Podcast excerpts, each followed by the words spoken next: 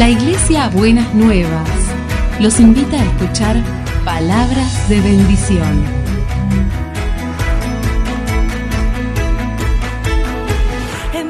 Si desean asistir a nuestras reuniones, los esperamos en Avenida de Lepiane 3925, esquina Subiría, Bajo Flores, Ciudad de Buenos Aires.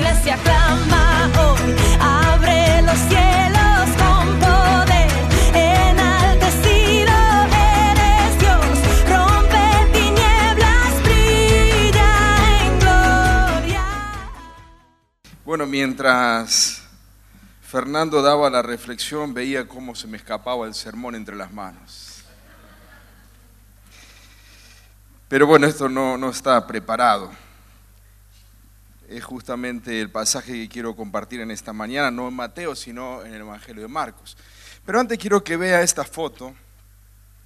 Esta foto es una foto pintada en el año 1633 por Rembrandt, uno de un, pintor neerlandés eh, considerado el artista más importante de los Países Bajos en ese tiempo, el año 1600. Entre otras cosas que, que Rembrandt pintaba, también este, pintaba retratos y demás, pero le gustaba pintar escenas bíblicas. Y esta es una de ellas, hay otra que es, él pinta la de los hijos pródigos, pero una de las particularidades de Rembrandt, que por eso se lo conocía como, como el profeta pintor de su época, era que en cada uno de sus, de sus pinturas él procuraba eh, verse identificado en aquellos que seguían a Jesús. Y bueno, solo por curiosidad, luego si usted quiere, cuando llegue a su casa, eh, googlee Rembrandt, busque las pinturas de Rembrandt, particularmente la del hijo pródigo o la de los, los pródigos es excelente, y esta en particular también. Usted puede ver en esta, en esta imagen la braveza de ese mar, la embarcación, los discípulos. Y si usted puede mirarlo luego y poder este, ampliar la imagen, ver la cara de cada uno de los discípulos que están ahí, eh, usted seguramente va a poder, al igual que Rembrandt, verse identificado posiblemente con, alguno, con algunos de ellos.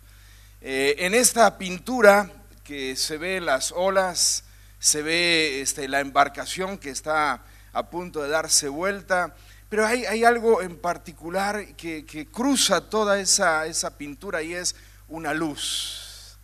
Y es en medio de esa tempestad y de esa braveza del mar, de esa tormenta, hay una luz, una luz de esperanza, una luz que ilumina a esta embarcación.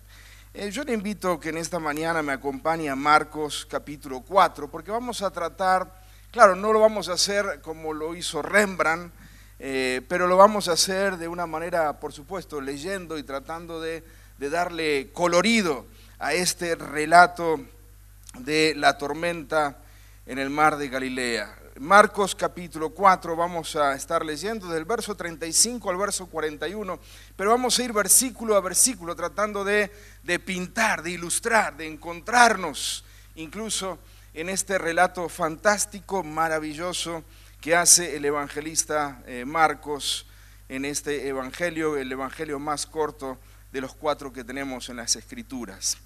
Eh, mire cómo comienza, verso 35 del capítulo 4. Y cada una de estas palabras es importante. Dice, ese día. ¿Qué día? Bueno, el día. Esto lo que nos marca es el contexto del pasaje. Ese día. Ese día fue un día muy agitado para Jesús. Usted puede vo- volver los versículos atrás y puede notar exactamente el contexto donde se desarrolla este pasaje. Pero lo que el evangelista nos quiere decir que ese día era un día eh, donde Jesús había pasado por una actividad febril. Había enseñado en parábolas y también las tuvo que interpretar a las parábolas porque la gente no las entendía. Eh, fue un día en el que también eligió a sus doce discípulos y fue un día también donde hizo muchos milagros. Hizo muchos milagros eh, eh, y de diversos tamaños cada uno de los milagros que Jesús hizo durante ese día. Así que ese día fue un día de mucho trabajo en la orilla del mar de Galilea o en la región de Galilea, enseñando, eligiendo a sus discípulos, sanando enfermos, echando fuera demonios. Fue un día agotador.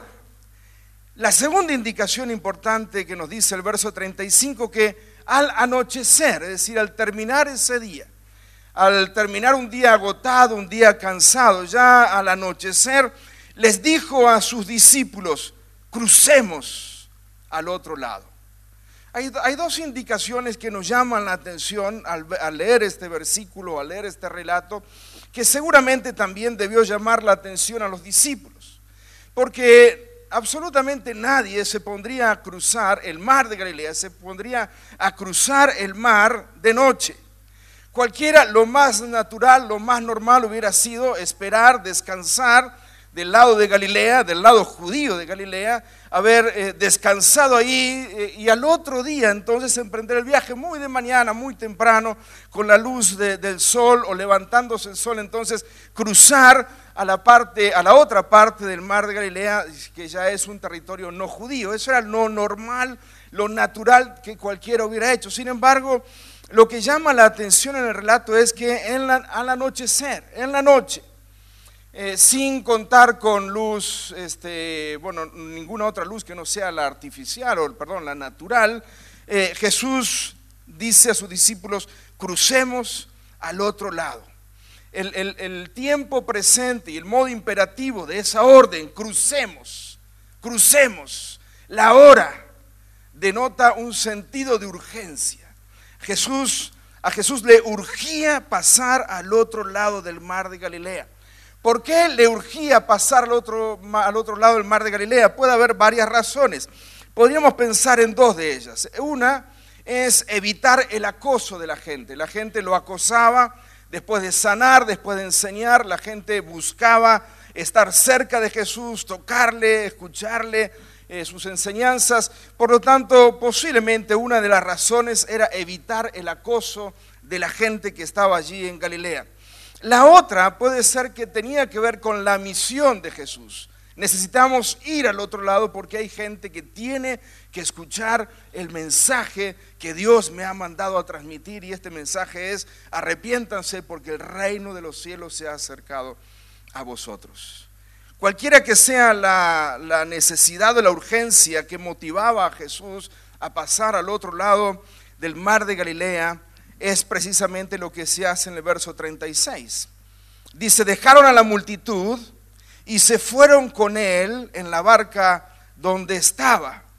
Y también lo acompañaban otras barcas. Una vez despedida de la multitud, entonces los discípulos subieron a la barca, tuvieron como que arrancarlo a Jesús de la gente, subirlo a la barca y entonces justo juntos salieron y cruzaron el mar de Galilea. Es, es curioso notar que había otras barcas también, otros que estaban dispuestos a seguir a Jesús y se subieron en la barca o en otras barcas y también acompañaron a Jesús en esta travesía.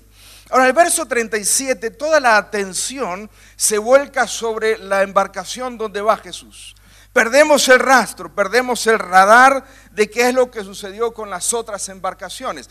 El relato bíblico se centra en lo que sucede en la barca donde va Jesús. Verso 37, se desató entonces una fuerte tormenta y las olas azotaban la barca tanto que ya comenzaba a hundirse.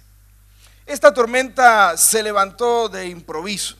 No estaba, no estaba en, en- el radar esta tormenta que podía desatarse.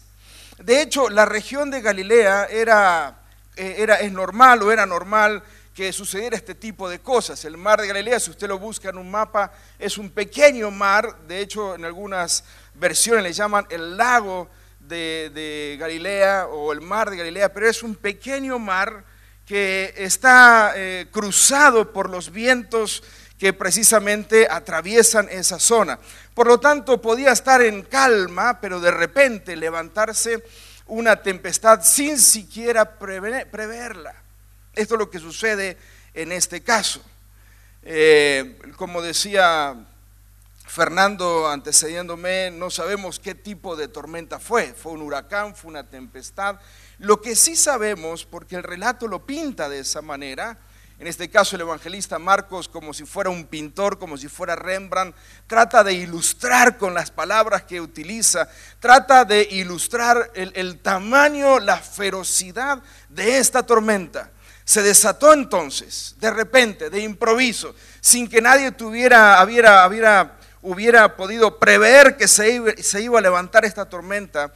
Se levantó una fuerte tormenta y las olas azotaban la barca de tal manera que ya comenzaban a hundirse. Miren la foto otra vez de la pintura de Rembrandt. Al ver esta pintura, uno puede decir el tamaño de esa tempestad y de esa tormenta. La tormenta es real y es grande en extremo. El peligro es inminente.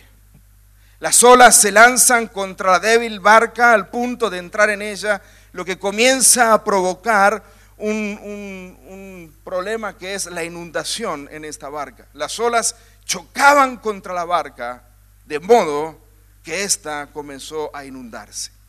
Ahora, la pregunta que me, que me surge es, ¿por qué la tormenta? Los discípulos se hallaban en el medio del mar, no porque habían desobedecido a Dios, sino todo lo contrario. Estaban en medio del mar, alguien podría decir, pero ¿quién los mandó a la noche, el anochecer, en el mar de Galilea, en una región que es normal que se levanten este tipo de tormentas? ¿A quién se le ocurriría cruzar el mar a estas horas, eh, poniendo en riesgo su vida? Bueno, a Jesús. Eh, los discípulos están en medio de la tormenta no por un asunto de desobediencia, sino por un asunto de, de obediencia. Nosotros estamos acostumbrados a atravesar tormentas o problemas o circunstancias de la vida, aquello, a veces enfermedades, problemas económicos, situaciones familiares, y estamos acostumbrados a ver esas tempestades o esas tormentas o esas dificultades de la vida como consecuencia de las malas decisiones o como consecuencia de la desobediencia, como consecuencia del pecado. Y es cierto, es cierto, todos sabemos que el pecado trae consecuencias, que el pecado trae la consecuencia final que es la muerte. Pero hasta que eso ocurre hay un montón de otras circunstancias que vamos acarreando en el camino por consecuencia o por causa de nuestra desobediencia. Por eso es que cuando atravesamos una circunstancia difícil, a veces puede ser un aprieto económico, a veces puede ser una situación en la familia, a veces puede ser una enfermedad. Por lo general lo que hacemos es revisar a ver cómo es que estamos con el Señor. ¿Le ha pasado eso? Estamos atravesando una situación económica, una situación familiar, una, una situación difícil de la vida y entonces lo que hacemos es analizar y revisar cómo estamos con el Señor. Y decimos, bueno, ¿acaso he pecado? No, no he pecado. ¿Acaso he cometido un pecado del cual no le he confesado al Señor mi pecado? No, todos mis pecados han sido confesados. Eh, y entonces, ¿por qué es que estoy atravesando esta situación? Bueno, acá está lo que yo llamo, y, este, no tiene que usted llamarle de la misma manera, yo le llamo las tormentas por diseño divino. Eh, son aquellas circunstancias, adversidades que el Señor mismo diseña y prepara para que nosotros crucemos por ella y en ese cruce de esas dificultades, entonces conozcamos al Señor de una manera que de lo contrario no lo hubiéramos conocido. Amén. ¿Cómo conocemos nosotros al Señor que todo lo provee? ¿Cómo es que nosotros palpamos la provisión del Señor de manera milagrosa? ¿Cómo lo palpamos? ¿Cómo? Cuando tenemos necesidad económica y de repente vemos que el Señor provee. ¿Cómo conocemos nosotros, cómo, cómo palpamos al Señor que sana la enfermedad? Cuando estamos enfermos. Esas, esas dificultades o esas tormentas, como precisamente esta tormenta en el mar de Galilea, son las tormentas por diseño divino. Es una tormenta que en este caso, si bien por supuesto no había como hoy sistema de meteorología, pero bueno, los pescadores, la las personas que conocedoras del lugar seguramente podrían haber alertado de que una tormenta se venía. Sin embargo, los discípulos se metieron al mar, cruzando el mar, siguiendo una orden explícita del Señor Jesucristo. Amén. Explícita del Señor Jesucristo. Por supuesto que están las tormentas, las tormentas de la vida, las tormentas que enfrentamos simplemente por, por diseño de la vida, tormentas naturales, circunstancias naturales. Están las tormentas que atravesamos por desobediencia, eh, por, por causa de nuestro pecado, pero también están las tormentas diseñadas por el Señor con un fin, con un propósito específico para que Él pueda revelarse a nuestra vida. Amén. ¿Me sigue hasta ahí? Si no me cree, siga leyendo conmigo, verso 38. Ahora, la, barca, la barca donde van los discípulos está salvo. ¿Por qué está salvo la barca donde van los discípulos? ¿Por qué? Claro, porque está Jesús. Pero mire dónde está Jesús. Jesús está en la popa. Jesús no está en la proa. La proa es la parte delantera de la embarcación. Todo podríamos nosotros pensar que Jesús va en la parte delantera, la proa, la parte delante, mostrando el camino. Hay que ir por acá, hay que ir por allá, hay que ir por el otro lado. Jesús no está en la delantera de la embarcación. Jesús no está en la proa eh, guiando la embarcación. Jesús está en la popa, en la parte de atrás de la embarcación. Y no solo que está detrás de la embarcación, donde nadie lo puede ver, los discípulos no pueden ver, ah, Jesús está ahí. No hay problema, Jesús está parado al, frente de la embarcación y si Jesús está ahí, Él sabe para dónde vamos. Los discípulos levantan la vista, lo único que ven es una enorme tempestad, lo único que ven es más o menos lo que usted puede imaginarse con este cuadro de Rembrandt, lo, que, lo único que los, los discípulos pueden ver es un mar embravecido, olas que se levantan, no ven a Jesús por ningún lado, Jesús no está enfrente de la embarcación, Jesús está detrás, está en la, en la parte trasera de la embarcación y hay un problema aún mayor. ¿Cuál es el problema mayor? Jesús está durmiendo. Ahora, este muchacho sí que tiene un sueño pesado. Durmiendo en una tempestad como esta, bueno, ya les dije, fue un día febril, fue un día de, eh, agotador, un día de, mucho trabajo, levantándose muy temprano en la mañana y durante todo el día estar con gente enseñando, haciendo milagros, eligiendo a sus discípulos. Fue un día muy agotador por Jesús. Por otro lado, Jesús está tranquilo porque hay cuatro pescadores, por lo menos, que son expertos de la materia. Entre ellos está Simón y Andrés, pescadores del mar de Galilea. Y también está Juan y Jacobo pescadores de Galilea. Los cuatro han gastado por lo menos, no sé, 30, 40 años de su vida, eh, conocedores de la región, conocedores del mar de Galilea. Muchas veces estos hombres han entrado al mar de Galilea a pescar. Por lo tanto, si usted es un carpintero, si usted es un maestro y se sube a una embarcación y sabe que en la barca van cuatro expertos de la marina, ¿qué es lo que usted hace? Después de un día agotador, después de un día cansado, ¿qué es lo que usted hace? Y bueno, muchachos, yo me acuesto a dormir porque por más que yo vaya despierto, yo no sé qué hacer con esto. Eh, no es mi materia, no es mi asunto, pero voy con los mejores. Voy con los expertos del tiempo. Voy con los expertos del mar de Galilea. Voy con los que saben navegar. Voy con los que han estudiado para eso. Voy con los que tienen el título de pescador del mar de Galilea. Jesús está durmiendo. Durmiendo sobre un cabezal. El cabezal es el, es el almohadón, el cojín que generalmente una embarcación había uno nada más, que era el que iba atrás del todo, precisamente en esa zona, donde por lo general ahí se sentaba el, el que más o menos también guiaba la embarcación. Jesús toma este cojín, este almohadón, se lo pone en la cabeza como puede en esta embarcación y se pone a roncar, se pone a dormir. Ahora el mar está alborotado. Parece que va a tragar a la embarcación con sus cuatro y expertos pescadores y también con Jesús. Los discípulos luchan. Los discípulos luchan para tratar, como lo vemos en esa pintura de Rembrandt, los discípulos luchan cada uno de una o de otra forma, luchan para tratar de sacar el agua de la embarcación, tratar de mantener la embarcación más o menos en la dirección en la cual se pueda navegar. Ellos luchan y se esfuerzan y comienzan a darse, a darse órdenes unos a otros para tratar de, solventar esta situación en la cual se encuentran. Cuando de repente algunos de ellos, y a mí me encanta esta, esta pintura, porque algunos de ellos van hasta donde está Jesús, y dice el verso 38, que los discípulos lo despertaron a Jesús. Presos del terror. Estos hombres que no son aficionados, sino profesionales de la pesca, han agotado sus recursos han agotado sus fuerzas, han agotado sus ideas, han agotado todo lo que saben del mar, todo lo que saben de la pesca, todo lo que saben de tormenta. Se les ha agotado todo lo que ellos saben.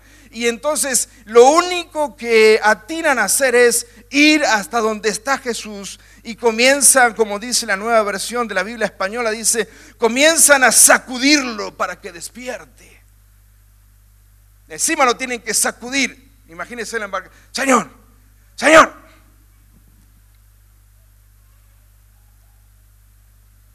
Increíble. Pescadores en medio de una tormenta marítima pidiendo ayuda a un carpintero. Y van hasta donde está Jesús. Y hay tres versiones de este acontecimiento. Hay tres versiones de, este, de esta misma narrativa en los tres evangelios, los llamados sinópticos, en Mateo, en Marcos y Lucas. Nosotros estamos viendo en Marcos. Pero si nosotros notamos el mismo o leemos el mismo relato en los otros, vamos a ver que las palabras que los evangelistas ponen en la boca de los discípulos, despertando a Jesús, hay, hay, cambio entre no solo en las palabras, sino también en la puntuación, en la entonación de las palabras. Mire cómo lo dice Marcos capítulo 4, verso, verso 38. Fueron hasta donde estaba Jesús desesperados y dice, maestro, gritaron, ¿no te importa que nos ahoguemos? Otras versiones dicen, maestro, ¿no te importa que nos hundimos? Maestro, ¿no te importa que perezcamos? Maestro, ¿no tienes cuidado que perecemos? Otra versión dice, maestro, ¿no te importa el hecho de que estamos pereciendo? ¿A qué le suena esta, estas palabras, esta manera de ir y despertarlo a Jesús? ¿A qué le suena? Un reclamo, a mí me suena un reclamo, un reproche. Maestro, mire cómo se refiere a Jesús. Maestro, no tienes cuidado ¿No tienes cuidado que perecemos? ¿No te importa que nos ahoguemos? Las palabras que Marcos pone en la boca de los discípulos es un tono de reproche. Lucas, si usted quiere búsquelo capítulo 8, verso 24, las palabras que ponen no es tanto de reproche, cambia, cambia la, la puntuación. Dice 8:24 de Lucas, maestro, maestro. Dos veces la indicación maestro. Maestro, maestro, que perecemos. Otras versiones dice, maestro, maestro, que nos hundimos. Y la NBI, que es la que utilizamos aquí, dice, maestro, maestro, nos vamos a ahogar. Ahora, ¿a qué les suena esta, estas palabras? o esta entonación. No es tanto un reproche, es más un aviso, es más un aviso cargado de resignación. No le dicen, Señor, no tienes cuidado que vamos a morir. Lo que le dicen es, maestro, maestro, nos ahogamos. Es más un aviso de, resignación de lo que, bueno, están viviendo, por lo que están atravesando, o por lo que están pasando. Mire cómo cambia Mateo. Si usted va a Mateo capítulo 8, verso 25, en el mismo relato, Mateo cambia. Lo primero que cambia es, no identifican a Jesús como maestro, sino como Señor. hay un cambio. Una cosa es Jesús maestro, una cosa es Jesús Señor. Lo otro que cambia en Mateo, que pone Mateo en boca de los discípulos, lo otro que cambia es, es la puntuación, pero también las palabras. Mire, Señor, sálvanos, que perecemos. Otras versiones dice, auxilio, Señor, que nos hundimos. Y esta versión NBI dice, Señor, gritaron, sálvanos que nos vamos a ahogar. En este caso, en el caso de Mateo, no es un reproche, no es un aviso de resignación, sino es un ruego. Es un ruego desesperado de hombres que están atravesando la tempestad, que han agotado todos sus recursos y todas las fuerzas que tienen, todo lo que tienen cerca para poder mantener la embarcación en la dirección correcta, para poder salir de esta tormenta, pero no logran hacerlo. Y después de estar luchando durante un tiempo determinado, luchando, cansados, agotados, agobiados, van a Jesús diciéndole, Señor, despierta, ayúdanos porque si no nos ahogamos. ¿Hay un cambio o no hay un cambio? Por supuesto que hay un cambio. Y yo creo que también nosotros en ocasiones cuando enfrentamos circunstancias difíciles en la vida, a veces tormentas que en las cuales nos preguntamos, pero ¿por qué yo estoy metido en esta tormenta si hice todo bien? O seguí las indicaciones al pie de la letra como me dijo, eh, eh, me dijo, me dice la palabra Señor, me dice el Señor, o me dijeron mis consejeros espirituales, ¿por qué me encuentro en esta situación? También nosotros tenemos eh, tres formas de llegar a Jesús. Una es reclamándole al Señor, Señor, vamos Señor. Yo hice lo que me dijiste y mira dónde me encuentro. ¿Acaso no tienes cuidado de mi familia? ¿Acaso no tienes acaso no me diste la empresa tú esta en la que tengo, Señor? ¿Y ahora qué está pasando con el país, Señor? ¿Acaso no me dijiste que lo votara y, Señor? ¿Eh? ¿Acaso, Señor, no me dijiste, no me dijiste que esta iba a ser la, la mujer que me iba a acompañar toda la vida? Y ahora, mira con lo que me sale, Señor. La oración del reclamo.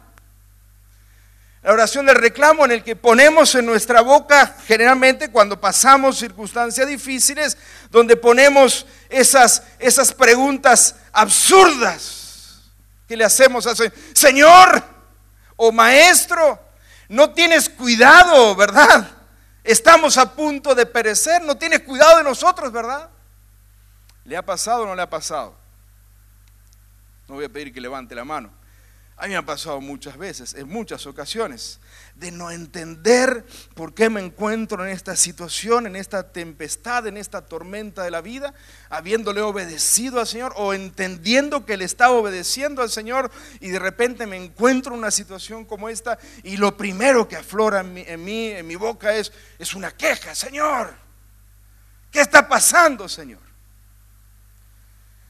La segunda es el aviso y la resignación. Señor, te aviso que, ya no voy más. ¿eh? Señor, te aviso que mi negocio no da más. Yo, si esto no cambia, Señor, yo cierro la ventana. ¿eh? Cierro la puerta, bajo la persiana. Señor, si esto no cambia, yo, yo vendo todo. Señor, si esto no cambia, yo me voy de mi casa. Señor, si esto no cambia, yo ya no voy más a la iglesia. Es más, este es mi último día que voy a la iglesia. Señor, si esto no cambia, no voy más a la iglesia. Es la oración del, del aviso. Es la oración de la resignación. Eh, usted en esa oración no nota un, ruego, tampoco nota, por supuesto, mucho menos una, una pregunta, aunque sea absurda, Señor. Lo único que usted nota es un aviso de lo que va a suceder y a menos que no hagas algo, Señor, eh, mire, esto es lo que va a suceder. Y el Señor dice, bueno, ya sé que eso va a pasar.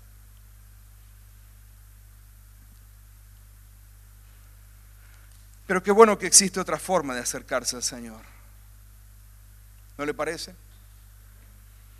No, no es la oración del reproche, no es la oración del aviso, de la resignación, sino es, es la oración de súplica, como la que nos enseña Mateo, donde, donde podemos decir, Señor,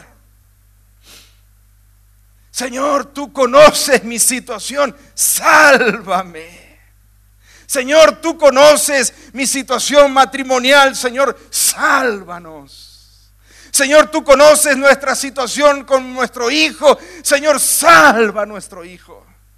Señor, tú conoces mi sufrimiento. Señor, sálvame de esta situación. No sé por qué me encuentro en esta tormenta.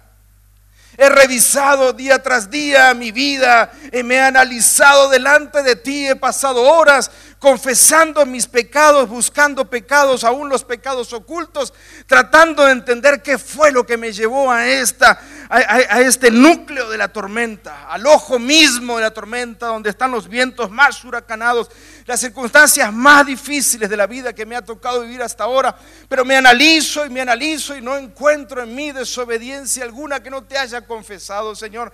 Y ahora estoy ante, ante ti en esta situación. Señor, sálvame. Amén. Señor, sálvame. Auxilio, Señor. Haz algo. Porque de lo contrario nos hundimos. Porque de lo contrario nos ahogamos.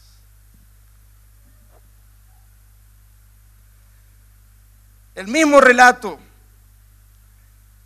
el mismo acontecimiento, en boca de tres evangelistas, o desde la panorámica de tres evangelistas, cada uno, cada uno lo ve de una forma distinta y pone, palabras parecidas, pero con una entonación distinta.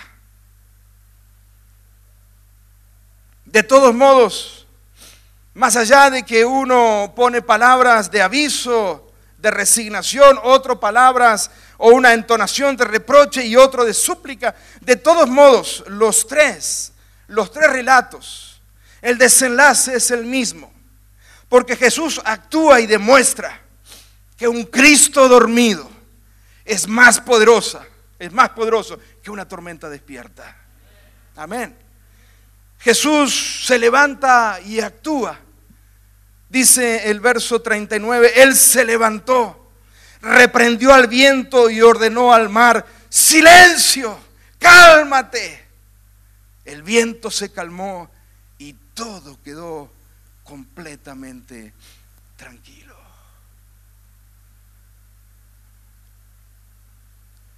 Como dice el Salmo 121, he aquí, no se adormecerá el que guarda Israel. Amén. Puede ser que parezca dormido. Puede ser que no lo veas en la barca. Puede ser, puede ser que en medio de la tempestad, en medio de la circunstancia, tú busques a Jesús y no lo veas. ¿Le ha pasado? Sí.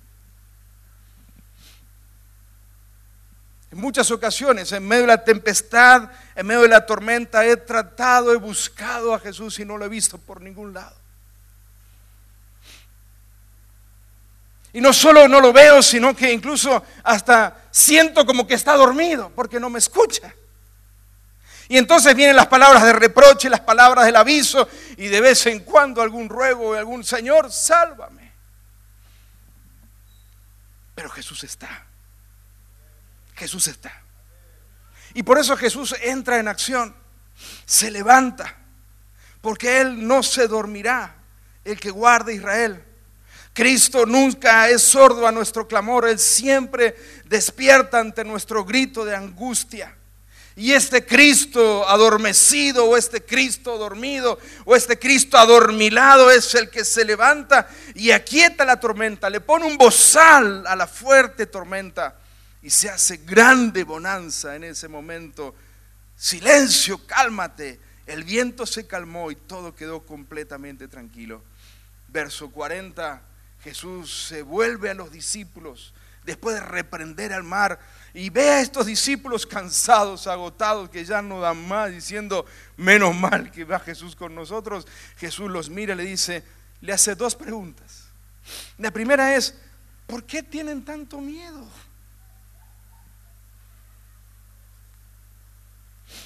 ¿Por qué sois, por qué son tan cobardes frente a la tormenta? Es como Jesús dice, pero ¿por qué tienen tanto miedo ante esta tormentita? Pero Juan, pero Jacobo, pero eh, ¿acaso esta es la única tormenta que han? ¿Por qué están tan atemorizados? eh? Están tan temblando de miedo.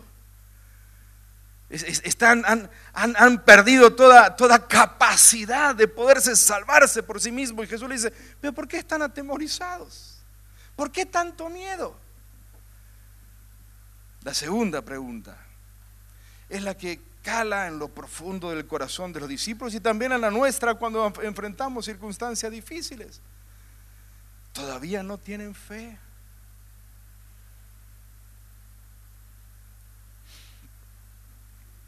Todavía no tienen fe. Todavía no saben quién soy yo. Todavía no saben quién es el que va con ustedes en la barca. No saben todavía quién es el que navega con ustedes. Y esta pregunta golpea en el corazón de todos los discípulos de Jesús, en todos los momentos de los tiempos de los discípulos, sobre todo cuando atravesamos dificultades. Y entramos en un temor desesperado, perdiendo aún la poca confianza que podamos tener. Y Jesús, después de apaciguar la tormenta, se acerca y le dice, Carlos, pero ¿por qué tenías miedo? ¿Tenías miedo a, la crisis económica? ¿A qué tienes miedo? A, a esa, a esa enfermedad, a este problema, ¿a, a qué le tienes miedo? ¿No tienes fe todavía? ¿Acaso no crees que yo voy contigo en la barca? Que yo te acompaño, que yo no te he dejado, que yo estoy contigo, que yo estoy ahí.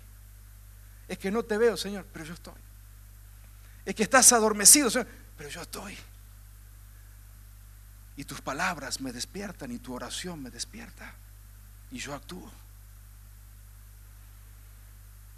Verso 41. Y temieron con gran temor, dice la Biblia de estos discípulos. Estaban atemorizados, pero con gran temor. Mire, parece una redundancia. Pero, pero no hay otras palabras para poder explicar la, inmensidad de- de- del temor que tenían estos discípulos. Ahora, el temor no era tanto por la tormenta, mis queridos. El temor más grande que tenían no era por la tormenta que habían atravesado. La tormenta ahora había quedado en un segundo plano. Ahora, el miedo que ellos tenían era precisamente en lo que refleja la, siguiente palabra que viene en el verso 41. Mientras se decían unos a otros, se hablaban en bajito unos a otros y decían, ¿quién es este? ¿Quién es este? ¿Eh? ¿Quién es este? Que hasta el mar y el viento le obedecen. ¿Dónde nos metimos nosotros? eh? ¿Quién va con nosotros?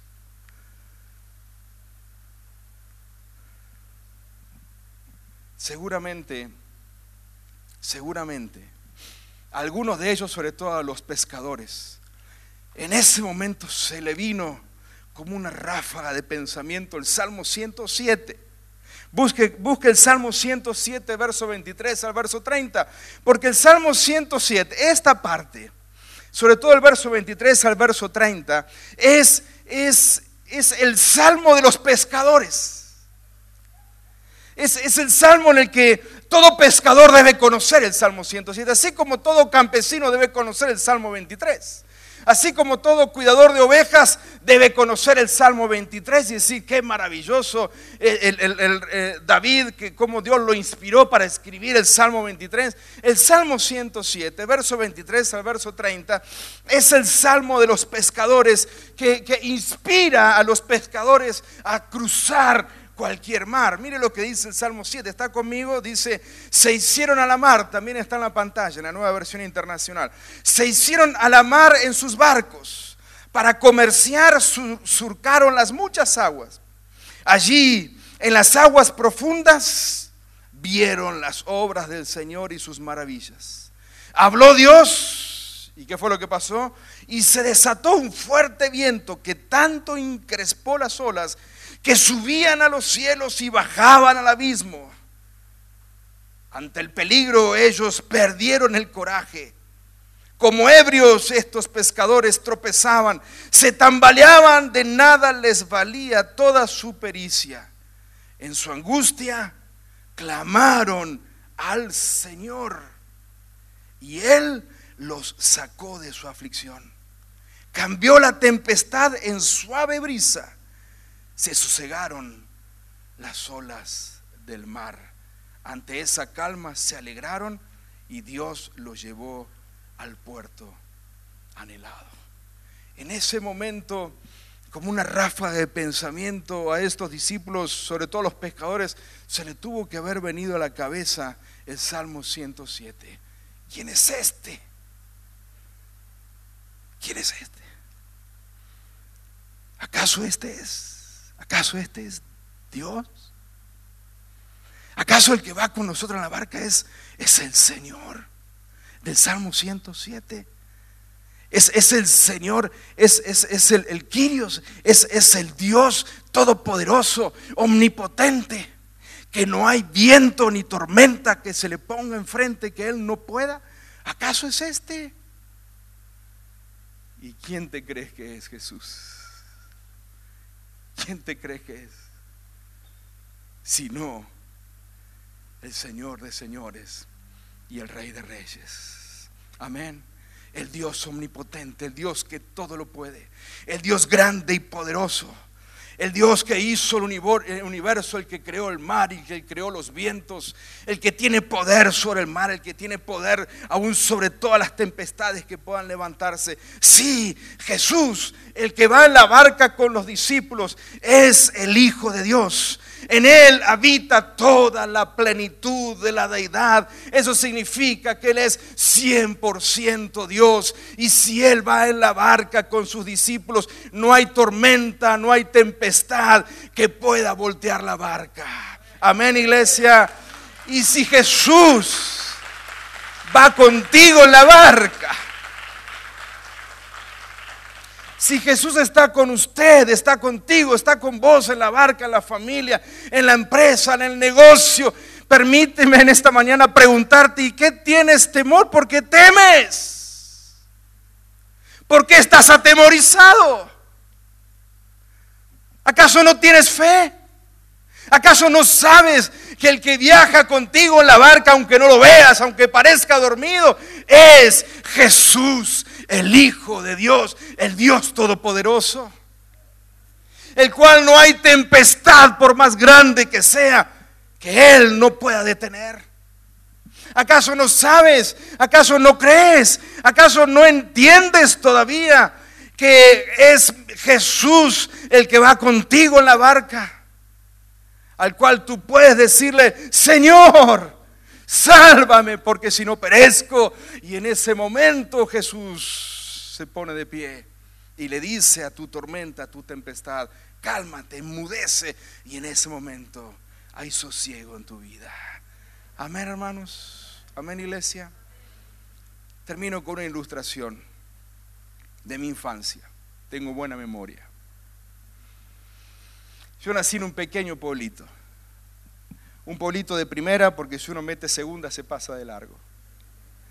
Un pueblito de, mi tío dice mil habitantes, yo creo que un poquito menos. 800 habitantes, calcúlele usted. Provincia de Buenos Aires hacia el sur, se llama Bordenave. Lo he mencionado en cada lugar donde he estado, donde el Señor me ha permitido he hablado de Bordenave. Así que lo he hecho, creo que lo he hecho un poquito famoso, sobre todo en Centroamérica. Nací en Bordenave, me crié hasta los 10 años. Un, pueblito pequeño, lindo, todavía sigue siendo pequeño, todavía sigue siendo lindo.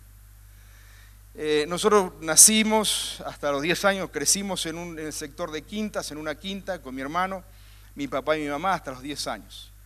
Frente a la, donde nosotros vivíamos, la quinta, nosotros vivíamos, estaba la quinta de mi abuelo. Mi abuelo era un carnicero. Tengo una foto luego, si alguno quiere verla, la tengo. Mire, está, es muy viejita. Mi abuelo era un carnicero del pueblo y en esa quinta él tenía chanchos, algunos animales, pero mayormente chanchos, eh, para, bueno, carnear y hacer este, este, carneadas, lo que usted sabe. Así que mi abuelo venía todas las, eh, todas las mañanas y todas las tardes con una camioneta, una Ford modelo 60, celeste y blanca, así era el color, no, no era que era fanático de Argentina, simplemente era el color. Pasaba todas las mañanas y todas las tardes por, justo por la calle de tierra donde, estaba el rancho nuestro, y pasaba por ahí todas las mañanas llevarle comida a darle comida a los chanchos, todas las mañanas y todas las tardes. Nosotros, vive de pueblo, de hace que un montón de años, donde no había internet, nada, ¿qué, qué podía hacer? La diversión era salir, esperar al abuelo, subirse a la camioneta e ir con el abuelo a darle comida a los chanchos. Así que esa era nuestra diversión con nuestro hermano. Una, una mañana, no sé por qué razón, mi abuelo se atrasó o qué sé yo, mi hermano no salió y yo salí esperando a mi abuelo y mi abuelo no venía, mi abuelo no venía, entonces dije, voy yo solo, capaz que mi abuelo está en la quinta. Así que fui caminando, me crucé al otro lado de la quinta, este, crucé el alambre y caminé hasta donde estaban precisamente los chiqueros de los chanchos. Mi abuelo dejaba los chanchos sueltos en algunas ocasiones, así que los chanchos andaban sueltos por ahí, mi abuelo no estaba. Pero yo recordé, yo era un muchachito de unos, ¿qué? 5 o 6 años posiblemente, y yo recordé que lo que hacía mi abuelo y dije, yo lo voy a hacer. Así que agarré una lata, una lata donde mi abuelo ponía allí el cereal, y cuando llegaba con el cereal a los chanchos, él golpeaba en un palo que había al frente de una batea ahí, de una bebida, lo golpeaba, cuando hacía ruido los chanchos venían, muy inteligentes los chanchos de Bordenave, los chanchos venían y entonces le daba el alimento, ellos comían y, mi abuelo seguía haciendo otras cosas ahí en el campo. Así que yo llegué, no estaba mi abuelo, vi la chapa, la, la lata de chapa y dije, bueno, yo le voy a ayudar a mi abuelo. Entonces agarré la chapa, la lata de la chapa y comencé a golpear en el palo. Y en eso se vinieron todos los chanchos frente a la bebida donde estaba yo y los chanchos me miraban todo con una cara de hambre, la boca abierta, baba, diciendo queremos comida, queremos comida. Parecía, yo recuerdo, esto siempre me trajo a la memoria cuando mis hijos llegaron a la, adolescencia. Es, queremos comida, queremos comida, pero ahí estaban los chanchos, queremos comida, queremos comida. Y entonces yo miraba la lata y la lata estaba vacía. Estos chanchos no eran tan inteligentes para saber que yo no era mi abuelo y que la lata estaba vacía. Pero los chanchos cada vez se acercaban más, se acercaban más, y yo cerraba los ojos y los apretaba tratando de decir, bueno, que ya no están, ya no están, no, no creo que no están, creo que no están, no lo siento, pero ellos se acercaban cada vez más, cada vez más, con la boca cada vez más grande, y yo los veía cada vez más grande porque se acercaban cada vez más a mí. Y lo único que atiné en ese momento con esos chanchos que estaban ahí de distintos tamaños, de distintos colores, de distintos sexos, hombres y mujeres, o machos y hembras que estaban allí todos desesperados para comer y yo no tenía comida, lo único que atiné a hacer fue levantar mi mano y cerré los ojos. Y en ese momento sentí un tropel hacia atrás y los chanchos se asustaron. Entonces abrí mis ojos y vi que los chanchos habían retrocedido como dos metros para atrás. Y dije, esto no se repite, Carlitos, vamos. Y cuando pegué la vuelta, me choqué con las rodillas de mi abuelo.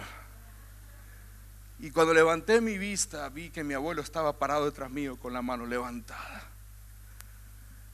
Y ahí entendí que los chanchos no se habían asustado por ese muchachito rubio chiquitito, sino que los chanchos temían a ese hombre que estaba detrás mío con su mano levantada.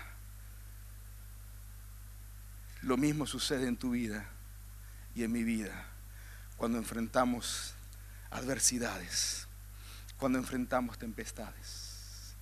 Nos enfrentamos a los problemas de la vida y a veces lo que hacemos es levantar nuestra pequeña mano diciendo, atrás los problemas, atrás las circunstancias difíciles, atrás los problemas.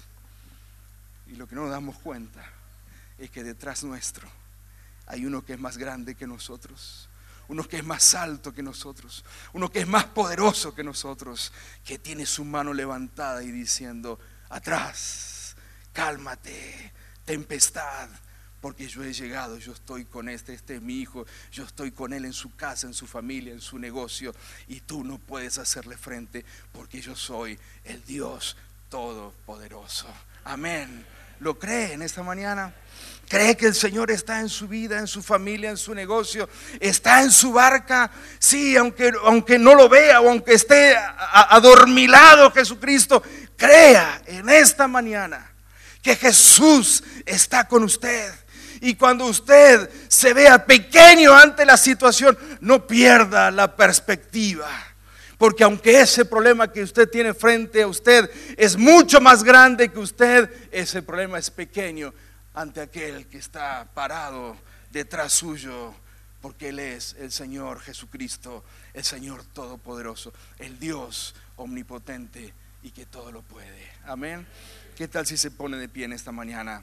Y oramos a ese Señor que todo lo puede, a ese Señor grande y poderoso, a ese Dios que todo lo puede, a ese Dios que escucha nuestro clamor, a ese Dios aún que escucha nuestras quejas, a ese Dios que aún está atento a nuestro aviso de resignación, ese Dios que no se ha bajado de la barca. Ese Dios que no ha dejado tu familia, no ha dejado tu matrimonio. Ese Dios que no ha dejado tu empresa, tu negocio.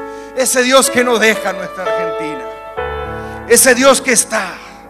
Es el Señor Jesucristo que está con nosotros. Amén. Y en ocasiones nos permite pasar por estas tormentas de diseño divino para que podamos conocerle a Él como el Dios poderoso. Y después que pasamos la tormenta con profundo temor le decimos, Señor, en verdad tú eres grande. Y el Señor le dice, ¿y, qué creías, Carlos? ¿En quién te crees que habías creído? A ver, dime. ¿A qué me compararéis, Carlos?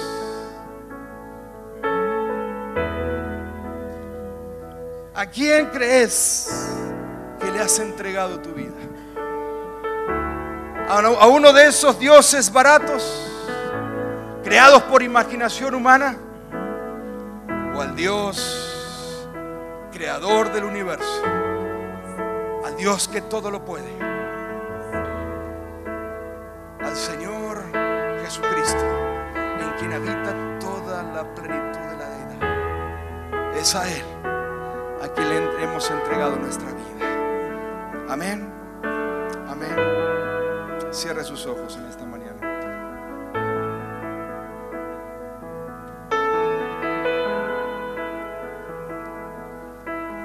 Hermanos, el Señor no se ha bajado de su barca. Papá, mamá, el Señor no se ha bajado de la barca de tu hogar, de tus hijos, de tu familia. No temas, sino cree. Aprende a confiar en ese Señor que está contigo.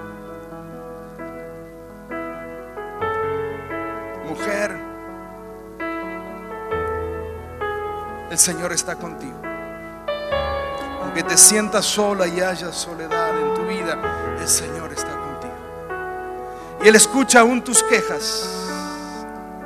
Él está contigo y Él quiere que tú voltees y le veas a Él acompañándote en tu circunstancia, en tu problema. hermanos venezolanos, el Señor está en su barca. El Señor está en la barca. Y aunque una tempestad ustedes estén cruzando, el Señor no se ha bajado de la barca. Amén. Amén. ¿Puede creerlo en esta mañana? Entonces abrace a alguien que tiene ahí al lado y vamos a orar. Abrace a alguien que tiene ahí al lado. Mire, ese que está a su lado posiblemente esté atravesando una tremenda tempestad y usted no sabe. Una tremenda tempestad, una situación difícil. Usted no sabe cuál es la situación difícil. Pero en esta mañana abrace a ese que está a su lado. Ore por él.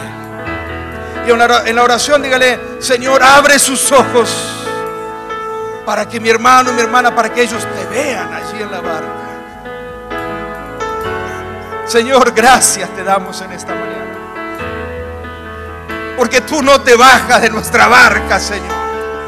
Por más difícil que sea nuestra tempestad, tú no te bajas de la barca. Tú estás con nosotros en la barca. Tú estás con nosotros en la barca. Y en esta hora, Señor, yo te ruego por nosotros, ruego por el que está a mi lado, ruego por mi hermano, por mi hermana, por mi esposa, por mis hijos, por mi familia. Señor, abre nuestros ojos de la fe para que podamos verte, Señor. Que allí estás, estás con nosotros. Y Señor, que tú te levantas y detienes toda tempestad, porque tú eres el Señor Todopoderoso.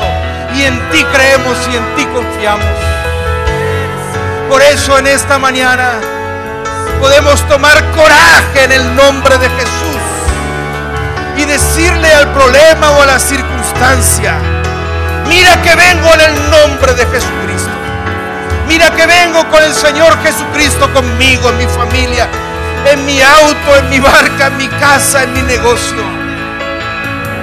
Y Jesucristo se levanta y dice, calma toda tempestad. Y se hace grande bonanza. En el nombre de Jesús, fortalece mi hermano, fortalece mi hermana. Reviste, Señor, con fuerza, con coraje, con valentía cada uno, Señor. Y abre nuestros ojos de fe para que podamos verte. Que tú sigues con nosotros. Tú sigues con nosotros. Poderoso, grande Dios de lo imposible, te adoramos, eres invencible, soberano, tuya es toda la gloria, tuyo es todo el honor. Dios de lo imposible,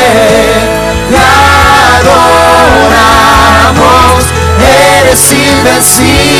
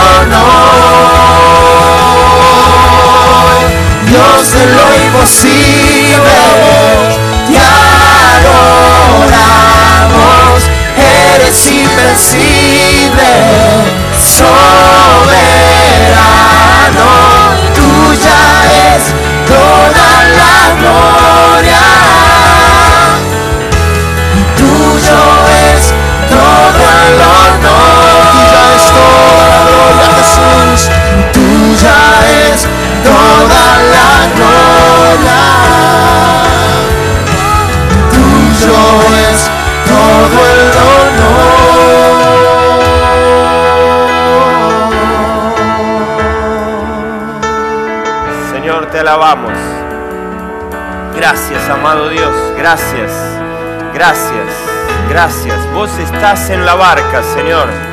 Vos estás en nuestra vida. Cada día cuando inicia nos levantamos y estás al lado nuestro. Señor, en esta mañana te pedimos perdón por nuestra distracción. Hemos viajado tantos kilómetros, muchas veces sin notarte al lado nuestro. Señor, perdón por nuestra distracción. Perdón, Señor, porque vos estás dormido de cansancio. Nosotros a veces estamos dormidos de puro distraídos. Señor, pero en esta mañana te reconocemos presente en nuestra vida. Y queremos pedirte que tu Espíritu Santo nos despierte a nosotros. Nos despierte a la realidad, a la conciencia, a tomar conciencia que vos viajás con nosotros. Señor, hoy te entregamos nuestros pobres recursos. Hoy, Señor, nos, te, te entregamos nuestros escasos metros. Y nos rendimos, Señor, ante tu cosa tan grandiosa ante lo maravilloso y enorme que sos vos. Una vez más, Señor, rendimos nuestra vida a vos y te reconocemos en control, te reconocemos grande, te reconocemos poderoso, te reconocemos superior a cualquier tormenta. Te reconocemos, Señor, y hoy confesamos, Señor, nuestra, nuestra limitación, confesamos, Señor, nuestra impotencia, confesamos, Señor, nuestra falta de confianza en muchos casos. Nuevamente, Señor, queremos alinear nuestra mente y corazón a tu mente y corazón. Nuevamente queremos sorprendernos ante tu poder y ante la cosa grande tuya, Señor. Te bendecimos, Señor, te amamos. Y aquí estamos, Señor, una vez más, dedicando nuestras vidas a vos, levantando nuestra mirada, mirando, Señor, a la parte de atrás y viéndote, Señor, durmiendo, pero en control de todo. Confiamos en tu poder absoluto. Sabemos que te tenemos despierto, aunque no lo parezcas en algunos momentos. Bendito sea tu nombre, Señor. Bendito seas. Amén y amén. ¿Qué le parece si bendice a varios hermanos recordándole de que Jesús está en la barca, Jesús está en la